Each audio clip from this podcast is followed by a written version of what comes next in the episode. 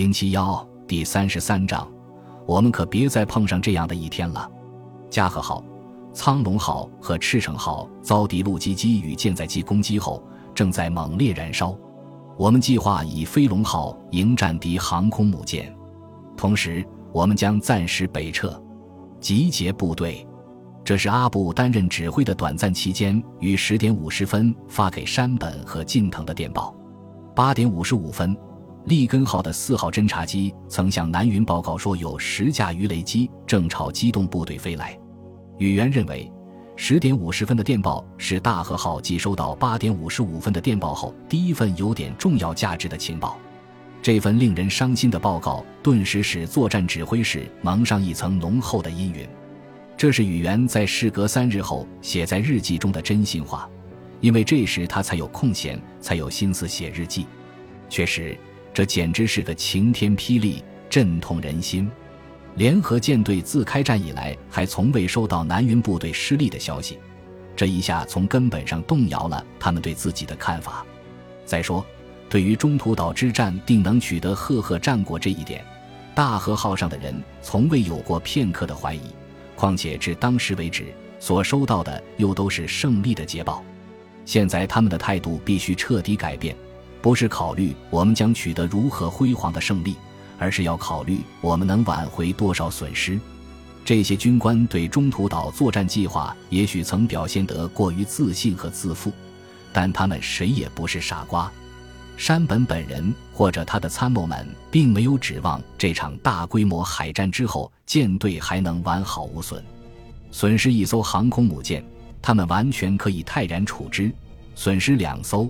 虽说是严重的挫折，也还可以忍受，但现在竟是三艘，损失如此惨重，完全出乎意料。所以，此刻联合舰队司令部内个个头脑发热，手脚冰凉。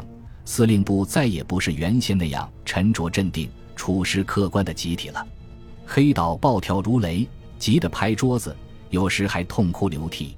这种气质很像是一个意大利歌剧演员。不过他的想法倒很有气魄，也合乎逻辑。他坚持认为，联合舰队应当把这一仗打出个应有的结局。即使三艘航空母舰都在起火燃烧，现在就认输尚且为时过早。因为飞龙号依然完好无损，在敢打敢拼的山口指挥下，他也许能替受到重创的格子妹舰报仇。山本对山口的作战素质寄予很大希望。宇垣与山口的关系也非同一般，因为他俩是江田岛的同班同学，特别是因为他俩对南云都没有好感。虽然日本人认为对上司、对同僚的忠诚是最重要的美德之一，山口却对宇垣发牢骚说，他认为南云和草鹿都缺乏魄力。宇垣非但不责备老同学，反倒怂恿他越过南云，直接向上级提出意见和建议。这一背景有助于理解这个现象。当山口给山本发出“飞龙号”攻击机群已全部起飞，渴望击中并击沉敌航母之类的电报时，谁也没有指出这是弹上为夫先属鸡的如意算盘。山本司令长官及其幕僚拼命抓住这根稻草，他们低声祈祷，愿菩萨保佑“飞龙号”。在作战指挥室里，山本表情严峻。不动声色地听黑岛慷慨激昂地提出关于如何挽回败局、重整旗鼓的初步建议。黑岛提出调阿留申部队南下投入战斗，投入该部队的航空母舰，等于给第一航空舰队输血。他的战列舰就能把起火燃烧的几艘航空母舰，包括落在山口手中的美国航空母舰，一起拖回日本去。强者竟然会落魄到如此地步！黑岛的锦囊妙计不过是把北方部队的战列舰当作驳船，用以拖回受损的航母而已。黑岛的第二条建议是撤销夏威夷至中途岛的潜艇警戒线，因为敌人已经出来了，可以将这些潜艇集中用于战区。山本至少是部分的采纳了这条建议，他也像黑岛一样，根本不愿善罢甘休。十二点二十分。大和号向各司令长官和各战队司令官下达了第一五五号作战命令。在第一条中，山本向他们通报了主力部队未来的位置，然后继续到第二条，中途岛攻略部队派出部分舰艇为运输舰只护航，同时暂向西北撤退。第三条，第二机动部队尽快与第一机动部队会合。这项命令还把潜艇阵位做了变动，但是没提到战列舰。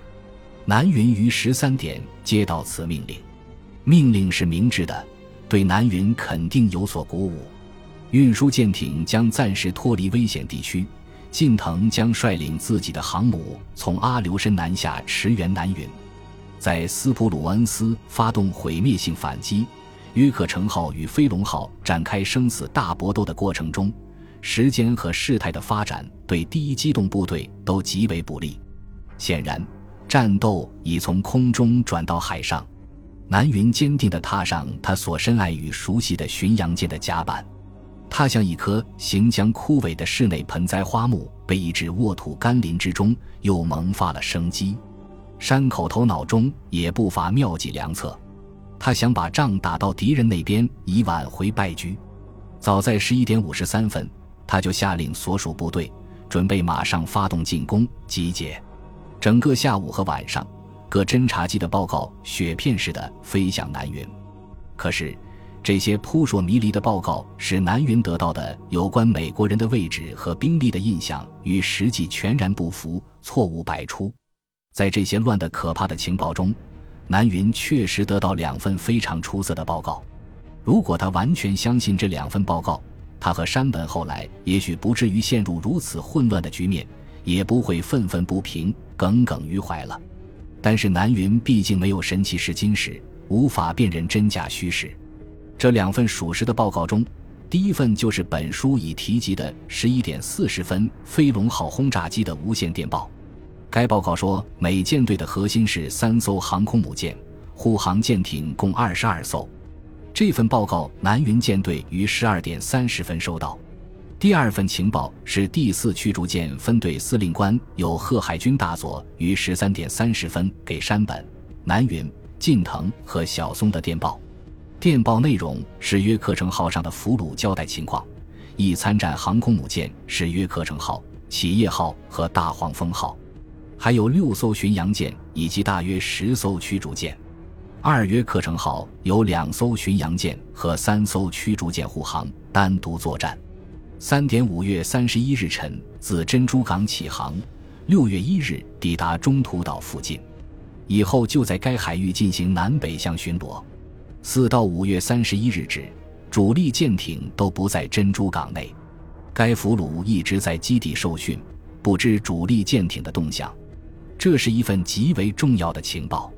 这个倒霉的海军少尉少算了两艘巡洋舰和四艘驱逐舰。但误差并不大。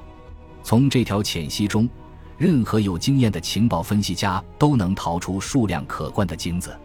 首先，他告诉南云作战对手是哪几艘航空母舰。俘虏的口供还表明，美战列舰没有伴随航母，也不在这一海域。敌人的阵容虽然可怕，但相比之下都是轻型舰艇。约克城号是一支独立部队的核心。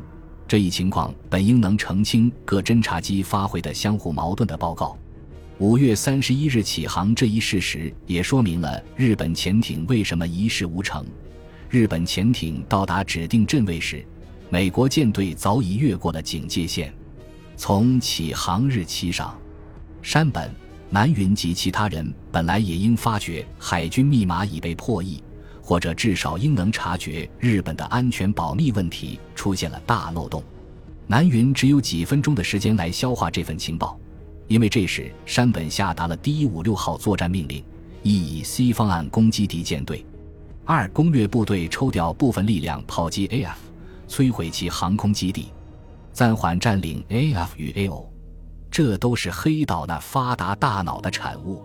C 方案要求集中所有兵力消灭敌舰队。